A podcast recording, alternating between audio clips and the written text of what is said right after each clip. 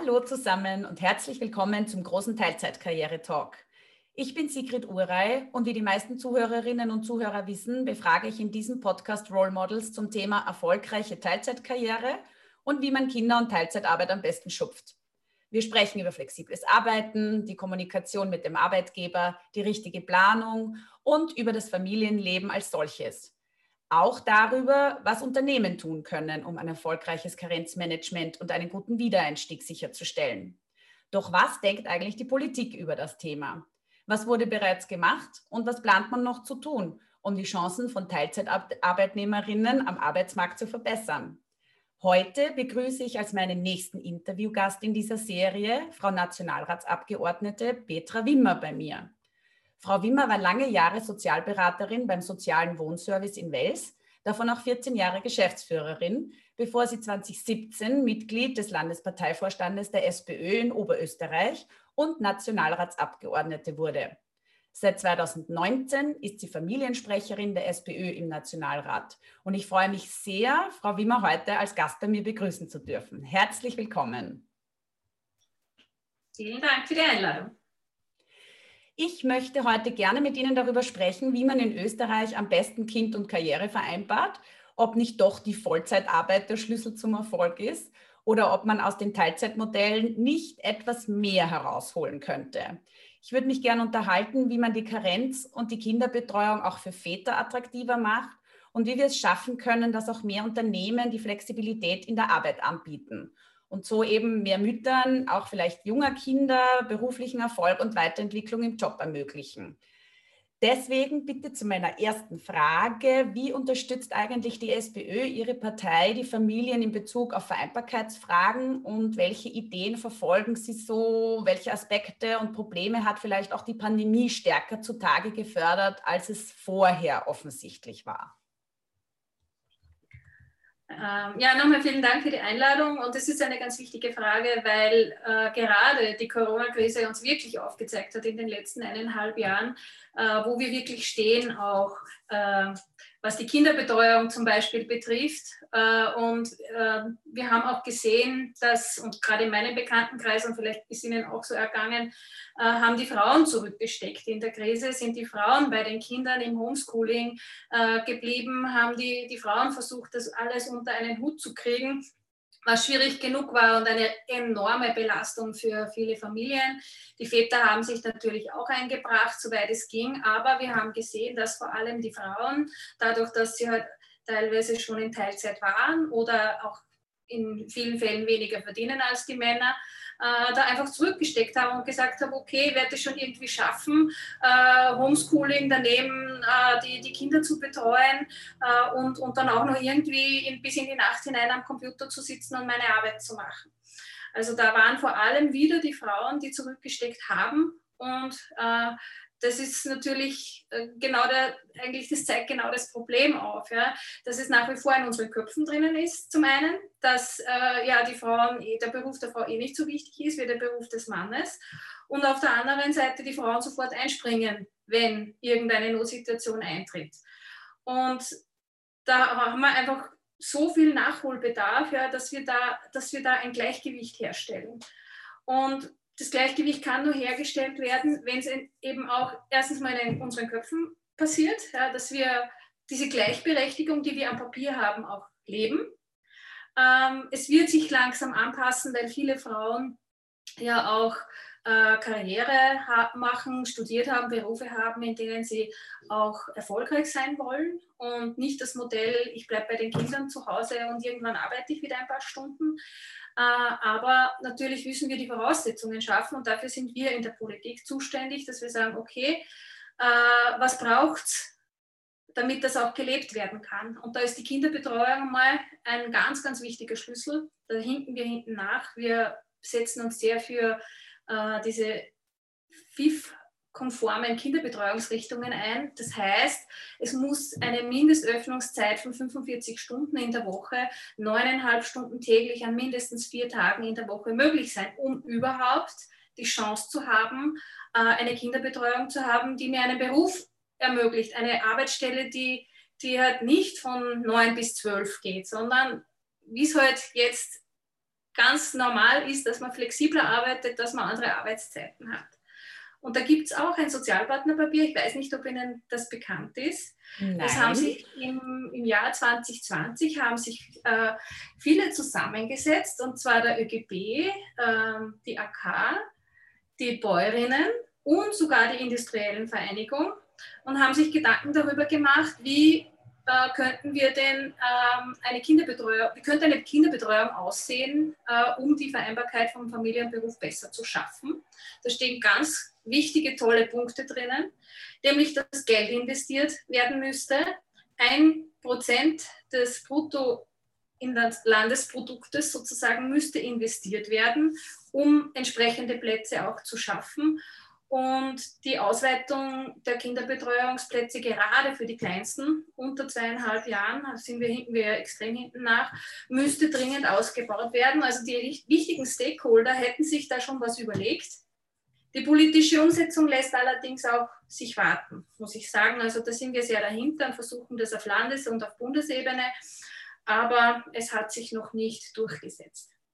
Darf ich gleich dazu fragen, wie Sie das sehen? Also wir hören ja immer wieder, im ländlichen Bereich ist die Nachfrage gar nicht da. Das ist einmal Nummer eins. Also das sagt man ja, wenn man einen Kindergarten einmal etwas länger öffnet, dann werden die Kinder trotzdem abgeholt und die stehen dann so unter Anführungszeichen leer. Und das Zweite, was ich auch höre, ist, dass Geld zur Verfügung stünde zum Ausbau und das aber vielerorts einfach gar nicht abgeholt wird. Wo glauben Sie, hakt es denn da? Ähm, also die, die Öffnungszeiten, in der, das, das gibt es ein Gefälle zwischen Stadt und Land natürlich. Äh, ich denke mal, man muss ein Angebot schaffen. Wenn es kein Angebot gibt, dann werde ich mir etwas anderes überlegen. Dann werde ich die Kinderbetreuung über die Großeltern organisieren oder, oder über Tagesmütter oder wie es halt irgendwie geht. Oder ich werde zurückstecken und sagen, ja, das geht eh nicht, weil, weil ich habe ja keinen Kinderbetreuungsplatz. Also man kann nicht immer davon ausgehen, dass zuerst die, die Familien kommen müssen und sagen, wir brauchen die Plätze, sondern man muss ein Angebot schaffen und dann wird man auch sehen, dass das angenommen wird. Und das glaube ich nicht, äh, dass die Plätze dann frei bleiben. Ja, und mit dem Abholen der Mittel, das ist richtig, dass die Mittel teilweise gar nicht abgeholt werden. Äh, da braucht es einfach auch mehr Unterstützung von, von, von Landesebene. Äh, die Gemeinden haben halt äh, auch sehr wenig Geld, gerade jetzt in Corona-Zeiten. Und äh, alleine immer so große Bauprojekte zu stemmen, ist schwierig. Also da braucht es einfach auch mehr Unterstützung für die Gemeinden, äh, damit die Mittel, auch, die da sind, auch abgeholt werden können und die entsprechenden Plätze geschaffen werden. Brauchen tun wir die Plätze. Okay, was können wir denn zum Beispiel tun? Also wenn ich jetzt sage, ich hätte das gern, ich finde das eine total tolle Idee, eben ja auch zuerst Angebot schaffen, um dann einfach zu signalisieren, es gibt es, also quasi könnte ich den Nachfragenden, sprich die Familien, zum Nachdenken anregen und sagen, schaut, es gibt ja den Platz, überleg dir das jetzt vielleicht neu mit deiner Nichtarbeit, weil es gibt ja sicher einige, die gerne wollen würden, aber tatsächlich nicht können. Nur, wie können wir das jetzt wirklich realisieren? Weil ich tue mir schon ein bisschen schwer oft. Es gibt natürlich viele Ideen und jeder spricht über den Ausbau der Kinderbetreuungsplätze. Warum passiert das nicht? Oder können wir helfen? weiß ich nicht, die, die Leute, die es haben wollen oder die sich dafür einsetzen, kann irgendjemand das unterstützen, damit das wirklich umgesetzt wird? Ja, also die Bereitschaft, und das sieht man ja auch, dass es ein Sozialpartnerpapier gibt, wo sich wirklich jetzt nicht die zusammengesetzt haben, von denen man es eh erwartet, ja, sondern da, da, ist, auch, sind auch die, ist auch die Wirtschaft dabei. Ja.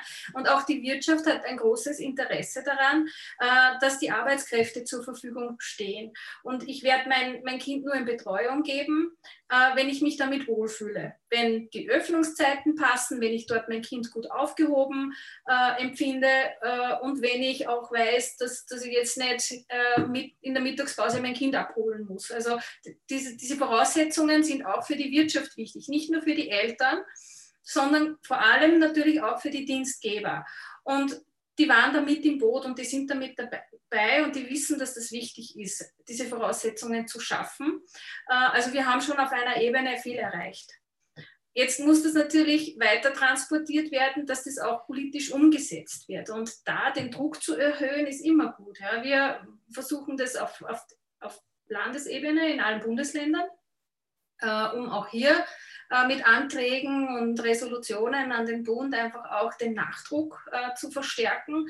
Und wenn das auch von den Eltern kommt, zu sagen, das ist uns zu wenig, was es da gibt, ja, das, das äh, stimmt ja nicht mit unserer Re Lebensrealität zusammen. Äh, die, die, Jobs schauen heute anders aus, die Arbeitszeiten schauen anders aus. Mir hilft es nichts, wenn mein Kindergarten von 8 bis 14 Uhr offen hat. Da brauche ich Nachmittag wieder äh, eine Lösung und ich bin ständig unter Druck, das selbst zu organisieren. Also auch der Druck, wenn der von den Eltern kommt, zu sagen, wir brauchen das aber, dann wird das auch schneller umgesetzt. Ja, das heißt, wir müssen Briefe schreiben und Petitionen ausfüllen. Es, es hilft immer, äh, also auch, also ich versuche ja auch immer dann, wenn ich ein Thema habe, wo ich sage, das möchte, möchte ich politisch umsetzen, äh, mir Menschen ins Boot zu holen, die betroffen sind. Weil, dass ich mich dafür einsetze, ist eh klar, weil das meine Aufgabe ist, aber ich mache es ja nicht für mich. Ich mache es genau für die Personen, die das brauchen. Und wenn die dann auch noch sagen, ja, das, das ist richtig, das, das, das brauchen wir tatsächlich, machen wir eine Petition, eine Resolution oder schreiben wir Briefe an den Bildungsminister, dann hilft das. Ja, das wäre jetzt mal eine Idee, die mir gerade so gekommen ist. Könnte ich auch noch was tun. Ähm, ja, wenn wir jetzt gerade bei den Ideen sind, ähm, dieser Podcast beschäftigt sich ja hauptsächlich oder sehr stark mit dem Thema Teilzeit und gibt es auch die Möglichkeit, in Teilzeit eine gewisse Art von Karriere zu machen. Es ist ja leider relativ, hm, wie soll man sagen, gut nachgewiesen, dass wenn Frauen vor allem, also in dem Moment betrifft es halt einfach mehr die Frauen, äh, aus einer recht erfolgreichen Berufskarriere ihre Kinder kriegen, in Karenz gehen und dann in Teilzeit wieder einsteigen, dass es dann meistens einen Karriereknick gibt. Ist ein schwierig belastetes Wort, aber ist so. Erstens einmal geht dann Einkommen zurück, dann, wie gesagt, wird sie dann auch äh, relativ lang in Teilzeit bleiben, statistisch gesehen. Und dann gibt es diese ganzen Nachfolgethematiken, von Altersarmut und überhaupt nie wieder auf einen so hohen Pay-Grade zu kommen, wie dann Frauen, die keine Kinder haben. Momentan schaut es ein bisschen so aus, wenn ich Kinder habe, verliere ich eigentlich nur und äh, schaut eigentlich nicht besonders attraktiv aus für Frauen, die, wie Sie sagen, jetzt gut ausgebildet sind, studiert haben, ins Arbeitsleben einsteigen und was weiterbringen wollen. Dann kriegen sie ein Kind und dann ist es so unter Anführungszeichen so over.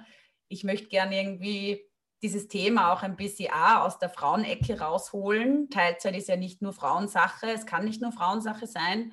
Und B, wie können wir das schaffen, dass Kinder nicht als Karriereverhinderer wahrgenommen werden, sondern dass es einfach Möglichkeiten gibt, wie die Teilzeit attraktivere Modelle bietet. Gibt es da irgendwelche Ideen von Ihrer Seite, ob man das noch attraktivieren kann, ob es irgendwelche Unterstützungssysteme geben könnte für auch Unternehmen, um das vermehrt anzubieten, in guten Jobs auch in weniger Zeit arbeiten zu können? Ja, also das, das ist so ein komplexes Thema. Auf der einen Seite ist, liegt die Entscheidung in der Familie, äh, wer geht in Karenz, wie lange und, und, und wie macht man dann jobmäßig weiter, wer geht in Teilzeit oder nicht, hängt ja sehr viel von der, vom Geld ab. Also die Entscheidung ist ja ganz oft, also ich würde sagen fast immer äh, eine Überlegung, können wir uns das leisten? Wie geht sich das aus mit dem, mit dem Familieneinkommen? Und da, wenn Frauen immer noch um einiges weniger verdienen wie Männer, dann ist die Entscheidung meistens sehr leicht getroffen, weil äh, irgendwo von was muss man ja leben in diesen Jahren. Und dann ist es fast immer die Frau, die in Teilzeit geht. Also da müssen wir mal grundsätzlich daran fangen, dass die, die Gehälter angeglichen werden müssen. In Berufen, wo vorwiegend Frauen arbeiten, haben wir ja Gehaltsunterschiede, die, die, wo gar keine Überlegung ist, ob man sich das leisten kann, dass die Frau äh, daheim bleibt und der Mann in Karenz geht. Also da muss man schon anfangen bei den Löhnen und gerade bei den Berufsgruppen, wo vorwiegend Frauen arbeiten. Das ist in der, in der Pflege ein Riesenthema. Da warten wir ja schon sehr lange auf die Pflegereform, eine Aufwertung des Berufes. Also das ist ein eigenes Kapitel, über das könnte man stundenlang reden. Was in diesem Bereich einfach notwendig wäre. Aber es gibt auch ganz viele andere Branchen, in denen Frauen einfach viel, viel weniger verdienen als die Männer. Also das ist die Grund, das Grundproblem ist, dass diese Entscheidung oft nur auf Basis dieses einen Arguments fällt. Ähm, dann ist natürlich auch so, dass, dass, dass nach wie vor die Frauen äh, zwei Drittel der unbezahlten Arbeit machen. Also ist äh, die, die, die, die Pflege, wenn ein Familienangehöriger zu pflegen ist, ist auch die Entscheidung meistens klar, dass das, dass das eine Frau, dass das die Frau macht und nicht der Sohn oder der Schwiegersohn, sondern wahrscheinlich die Tochter oder die Schwiegertochter oder wer auch immer in der Familie zu pflegen ist, auch wenn es ein Kind ist, ein behindertes Kind und so weiter, ist zu zwei Dritteln machen die Frauen diese Aufgaben. Also auch hier braucht es ein Bewusstsein dafür, dass das nicht die Aufgabe der Frau ist, sondern dass, dass, man, dass man das partnerschaftlich lösen muss. Das sind die Grundvoraussetzungen. Und dann ist natürlich auch äh, unser Bewusstsein noch nicht so weit zum Teil, äh, dass, dass halt auch Männer ganz gleichberechtigt äh, in Karenz gehen können. Ja, das, das haben wir noch gar nicht so verinnerlicht. Das, das ist die Ausnahme. Ja, da ist ein Mann in Karenz, das ist nicht selbstverständlich und auch für die Chefs und für die Firmen ist es nicht selbstverständlich das Papa-Monat, das setzt sich schon langsam durch. Das ist ja nett, einmal einen Monat beim Kind zu Hause zu sein und bei der Familie, aber das war dann eh schon äh, die große Leistung und man geht dann wieder in den Beruf zurück und die Frauen schaukeln das. Also da fehlt es am Bewusstsein, da fehlt es natürlich am, an der Gleichberechtigung, die noch nicht wirklich äh, gelebt wird, in, gerade was das Geld betrifft. Wir haben ein Modell vorgeschlagen, ein Familienzeitmodell, nach dem Männer ihre Arbeitszeit reduzieren würden und Frauen ihre Arbeitszeit erhöhen würden. Also das heißt, äh, wenn, wenn die Frau jetzt dann äh, nach dem Karenz, nach dem, der Kinderbetreuungszeit 20 Stunden arbeiten würde, dann mü müsste man diese Arbeitszeit einfach partnerschaftlicher aufteilen. Der Mann arbeitet 30 oder 32 Stunden und die Frau auch. Und dieses Modell würde dann dazu führen, dass das einfach ausgeglichener ist in, hätte viele Vorteile, was die Familienzeit betrifft und natürlich auch, dass das Einkommen gleichmäßiger aufgeteilt ist und die Frau in Teilzeit mit 32 oder 30 Stunden ja auch viel mehr leisten könnte in ihrem Beruf und dieser Karriereknick, ja, der dann mit 20 Stunden oder 25 Stunden einfach eintritt, der würde dann nicht eintreten, weil ich auch für den Betrieb viel mehr äh, wahrgenommen wäre, ja, als gleichwertige ja, Das ist ja eine ganz tolle Idee. Ich liebe das System ja selber auch. Also ich bin da immer wieder am Denken, wenn ich mir denke, wenn beide 30 Stunden machen, hat jeder einen Tag frei. Das ist dann schon viel Kinderbetreuungszeit, die dann herkommt. Ähm, es ist ja schon mhm. möglich. Also grundsätzlich kann ja jeder sich das mittlerweile schon einteilen und sich sagen, ja, Bewusstseinsschaffung und ähm, das salonfähiger auch vielleicht zu machen. Was für Ideen sind denn da da? Mhm. Einerseits bei den Arbeitnehmerinnen und Arbeitnehmern da das Bewusstsein zu fördern, andererseits aber, und das ist für mich so ein bisschen die Krux, auch den Unternehmen, Entschuldigung, dass ich das so sage, ein bisschen in Popo zu treten und zu sagen, bietet das doch proaktiver an. Es weiß jetzt mittlerweile, glaube ich, schon jeder, es ist möglich. Ich glaube, das hat sich durchgesprochen, dass auch Männer Arbeitszeit reduzieren können. Aber die Unternehmen fördern das natürlich mhm. nicht, weil sie sagen, na super, ähm, jetzt gehen uns nicht nur die Frauen in Teilzeit, jetzt gehen uns die Männer auch noch in Teilzeit. Wir wollen aber ihre Arbeitsleistung haben und das finden wir nicht toll und deswegen wird einfach darüber geschwiegen, möglichst nicht gesprochen. Also ich unterstelle das jetzt einfach einmal so, ähm, weil ich es auch ein bisschen so aus meinem Umfeld kenne, fairerweise. Und dann wird dieses Thema gar nicht erst angesprochen. Und wenn die Männer nicht proaktiv vorrennen und sagen, ich will das jetzt, passiert einfach nichts. Und so viele Vorreitermänner haben wir noch nicht. Deswegen wird dieses ja. Modell zwar, ist es zwar möglich am Papier, aber wird auch äußerst selten gelebt. Und wenn es dann einmal da ist, dann klatschen alle laut in die Hände und sagen, boah, da ist so ein Role Model Paar, die das leben, super. Finde ich auch sehr wichtig, weil das ist ja jetzt hier auch mein Podcast-Job. Aber wie können wir das noch ein bisschen antreiben? Wie geht es? Was können wir machen, dass das irgendwie ein bisschen dieses, ja, dass das einfach interessanter wird für Unternehmen wie auch für diejenigen, die dann dieses Modell leben sollen.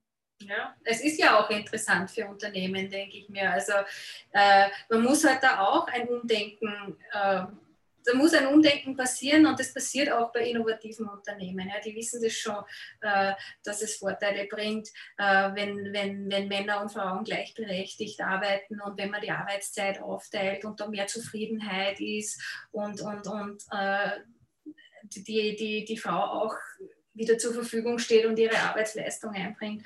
Aber wir haben dann noch so alte Denkstrukturen in unserem Kopf, so diese heile Familie. Äh, die Mama bleibt fünf Jahre daheim, ja, und, oder, oder zehn Jahre sogar, weil bis die Kinder dann aus der Schule, also aus der Volksschule sind, das ist halt ein, ein Lebensmodell, das gar nicht mehr gibt. Das, das ist aber noch in unseren Köpfen drinnen und bei Firmen, vielen Firmenchefs, ja, das bewährte System beizubehalten, ist halt bequemer. Und ehrlich gesagt auch für die Männer zum Teil. Also bevor sie sich da mit dem Chef streiten und auseinandersetzen, äh, naja, da gehe ich das Papa-Monat, das habe ich gerade noch durchgesetzt. Äh, da hat der Chef noch ja, zähneknirschend zugestimmt.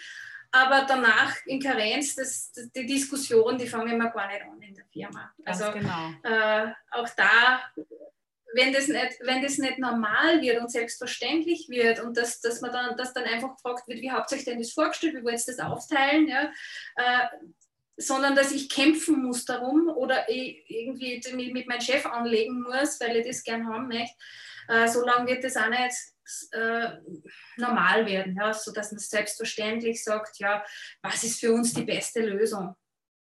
Vielleicht muss man da wirklich bei den Unternehmen eher ansetzen, und deswegen meine Frage, gibt es da vielleicht irgendwelche Ideen, um das auch den Unternehmen schmackhaft zu machen, das etwas mehr zu fördern? Weil sehr selten wird ein Unternehmen die Mutter und den Vater gleich angestellt haben. Also was hat das Unternehmen ja. davon, wenn der Mann jetzt 30 Stunden macht und die Frau in irgendeinem anderen Unternehmen mehr arbeitet? Sagt das Unternehmen, was bringt mir das? Ist mir ja wurscht. Ja? Gibt es vielleicht irgendeine Idee, mhm. wo man sagt, man macht das interessanter für Unternehmen, das proaktiv anzubieten oder mehr 30-Stunden-Jobs zu schaffen oder einfach, weiß ich nicht. Also ich habe da mir mal überlegt, wie wäre das mit einer Steuer, mit einem Steueranreiz zu sagen, wenn ihr ein paar 30-Stunden-Jobs schafft oder ein paar Teilzeitjobs, dann ja, ist generell Arbeitszeitverkürzung sowieso ein Thema in diesen Zeiten, wo es auch sehr viele Menschen gibt, die ohne Job sind. Ne?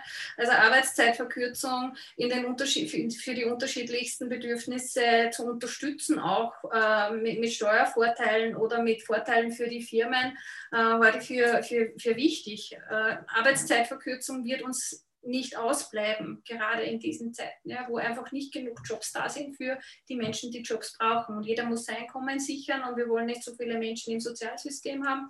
Also muss man auch hier umdenken, dass 40-Stunden-Jobs vielleicht nicht mehr die Jobs der Zukunft sind.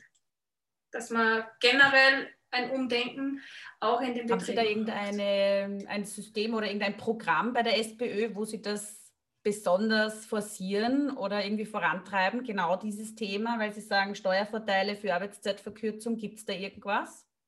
Also Arbeitszeitverkürzung ist, ist ja schon, schon eigentlich lange eine, eine Forderung von uns, dass man, da, dass man da einfach mal diesen Umdenkprozess einleitet. Und ich habe jetzt zuerst das Modell der SPÖ angesprochen, ja, wo man sagt, wir, wir forcieren das, dass, dass Frauen ihre Arbeitszeit erhöhen und Männer ihre Arbeitszeit äh, reduzieren. Und da hätten wir zum Beispiel als finanziellen Ausgleich. 50 äh, Prozent des reduzierten Einkommens wird aufgezahlt für die, für die Dauer von 24 Monaten. Ähm, also das heißt, man würde damit einen Anreiz schaffen, äh, in, in, in, in den zwei Jahren 50 Prozent des reduzierten Einkommens einfach zu bezahlen. Jetzt werden natürlich alle aufschreien und der Finanzminister auch. Ähm, haben Sie, das kostet, haben ja, Sie irgendeine eine genau. Idee, was das, äh, also keine Ahnung, Sie haben vorher ein Prozent BIP erwähnt äh, von den Kinderbetreuungsstätten. Normalerweise, wenn man so ein System ausarbeitet, berechnet man natürlich auch Kosten.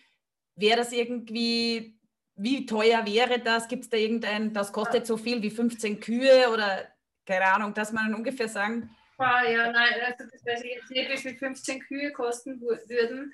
Äh, es, es, da gibt es sicherlich Modellrechnungen dafür, aber das hängt ja auch sehr davon ab, wie viel das in Anspruch nehmen würden, ne? weil man kann ja nicht von 100 Prozent ausgehen.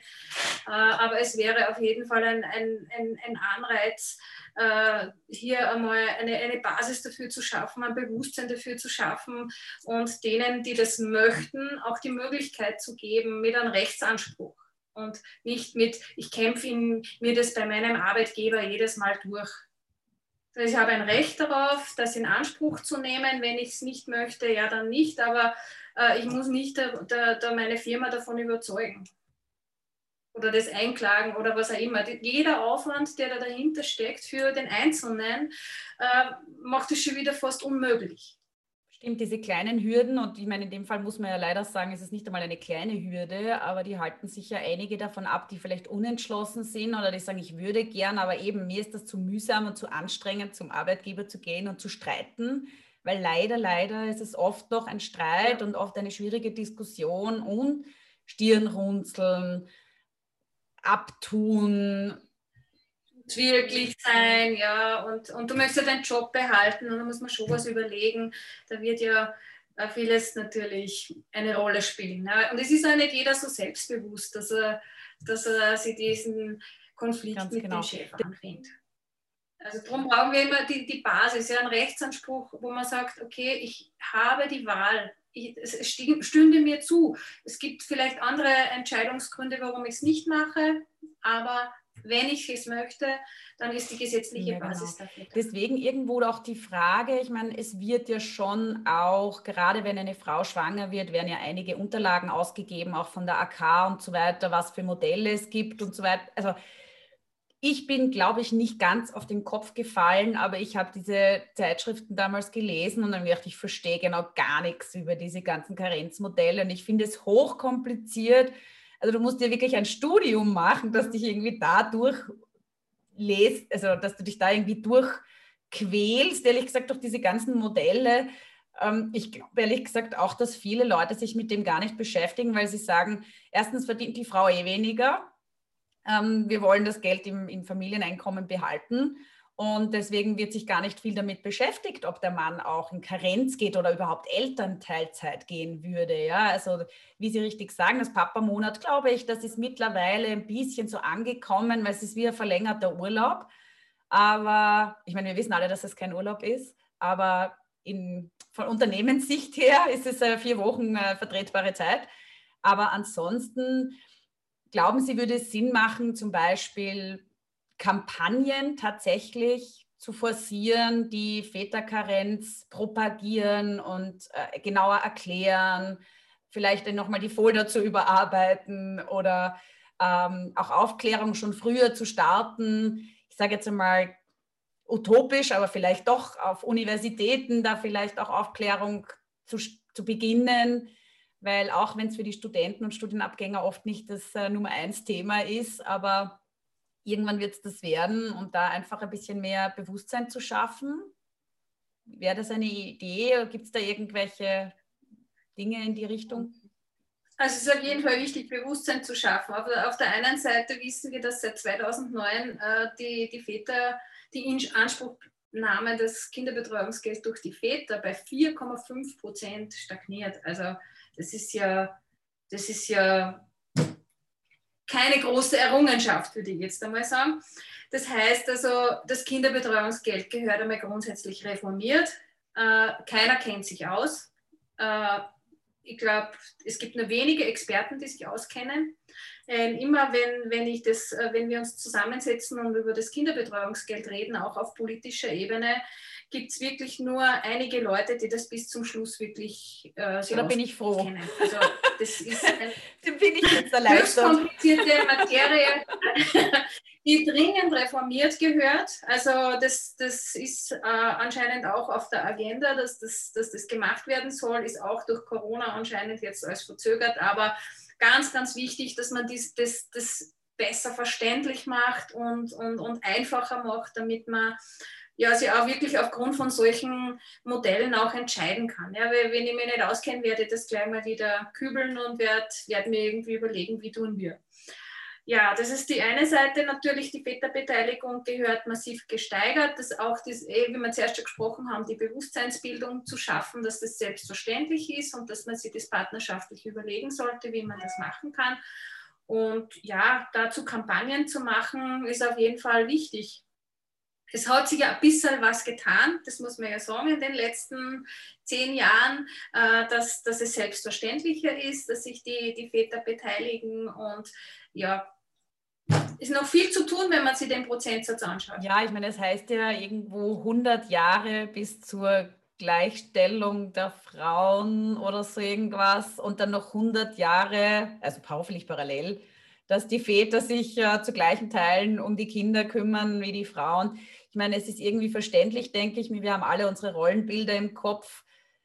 Es ist über viele Jahre hat sich diese, haben sich diese Modelle einfach auch gezeigt. Also ich bin ja auch noch Generation, ich habe das bei meinen Eltern so gesehen.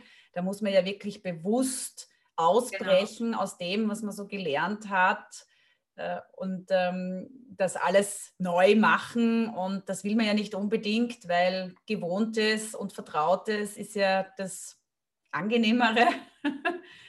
Aber ich weiß ja. nicht, wie Sie das sehen, aber man hat schon das Gefühl, dass die junge Generation durchaus, auch durch die Medien und dadurch, dass sie viel mehr von außen wahrnehmen können, durchaus auch andere Forderungen jetzt im Sinne der Arbeit stellen.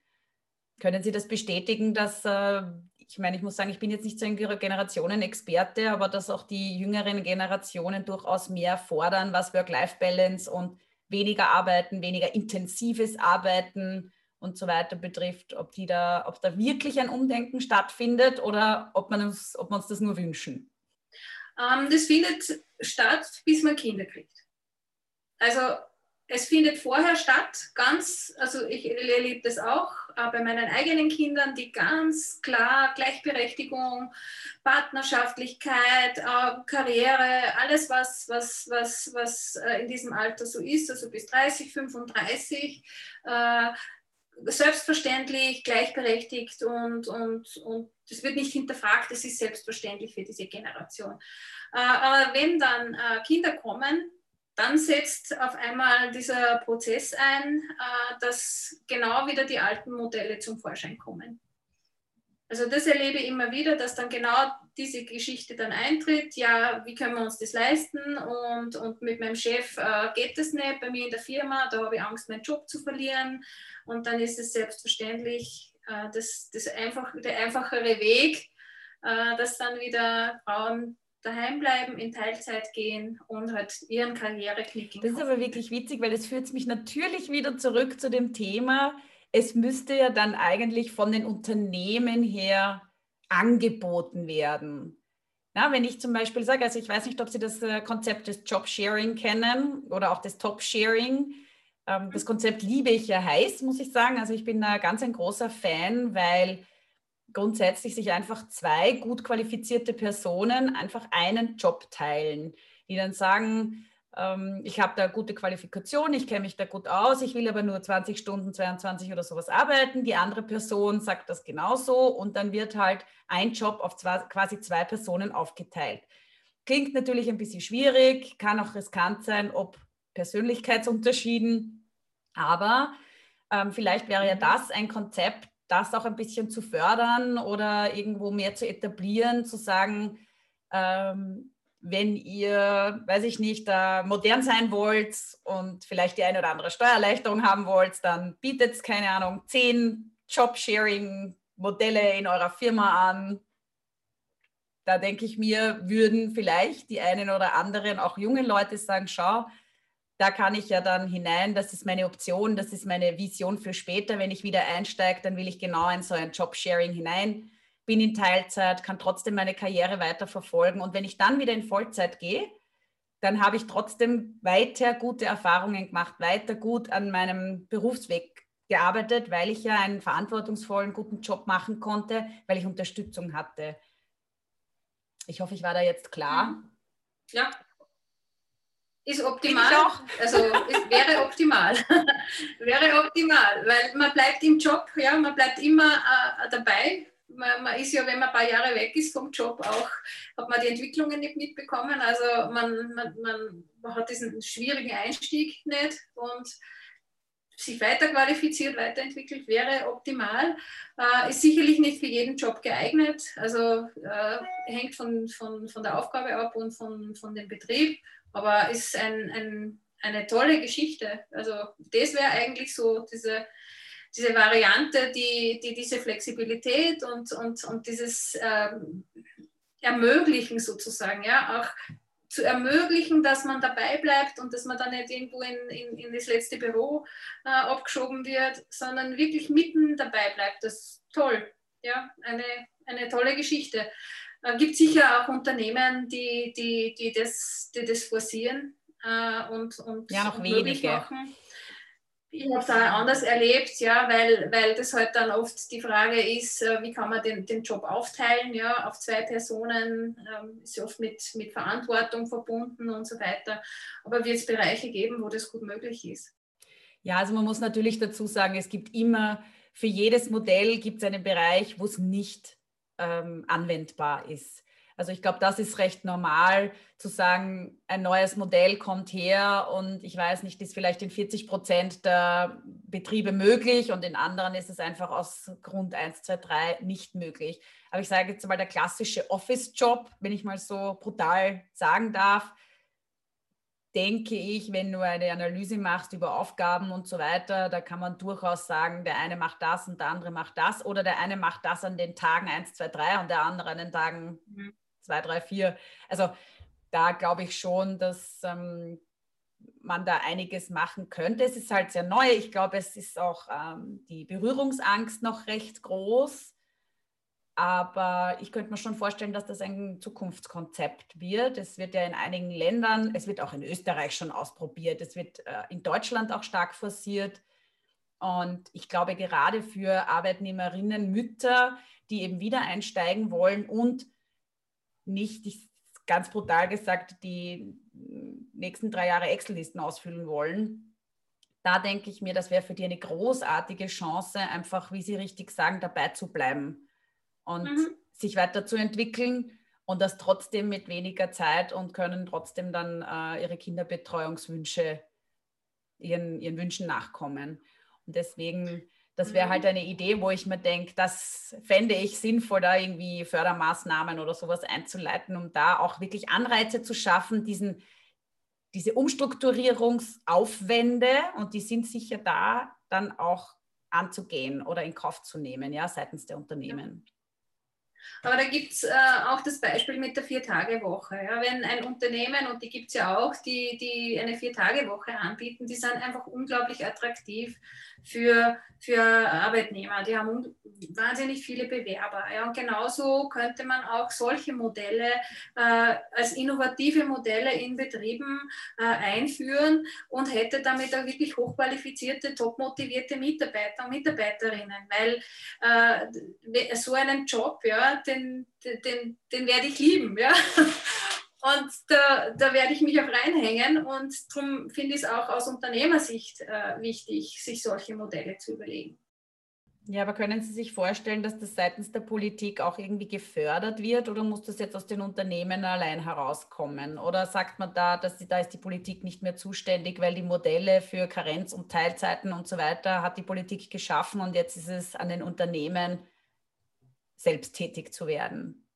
Ähm, die Gewerkschaften durchaus, ja, dass die auch solche Modelle mit den äh, Arbeitgebern, mit den Firmen verhandeln, aber muss auch von beiden Seiten die Bereitschaft da sein. Aber ich kann mir schon vorstellen, dass man äh, diese Initialzündungen ja, in den Betrieben, dass man überhaupt äh, als Firma auf die Idee kommt, solche Modelle auch einzuführen.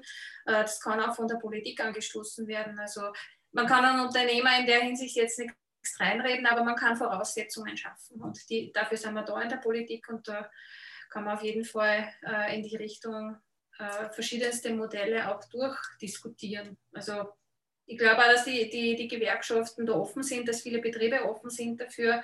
Äh, und wenn das im größeren Stil äh, organisiert wird und kampanisiert wird, äh, sie sich auch mehr durchsetzen wird. Ja.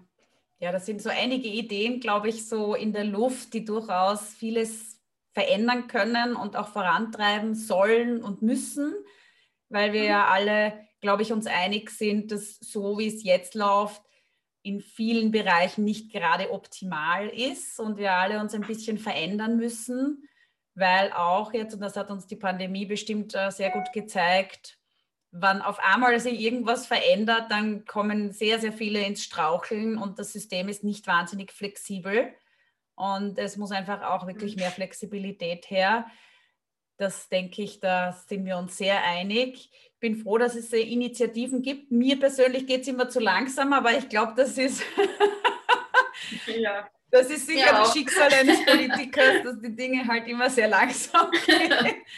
Äh, es gibt natürlich viele unterschiedliche ja. Interessen von allen Seiten, die dann irgendwie befriedigt werden müssen. Genau. Aber in diesem Sinne möchte ich mich sehr herzlich für dieses tolle Gespräch bedanken. Ähm, sehr inspirierend und ich finde, es sind auch einige sehr gute Ideen, wie wir hoffentlich auch gemeinsam das Thema weitertreiben können, Frauen wieder mehr in die Arbeit zu holen, das Kinderkriegen vielleicht attraktiver zu machen.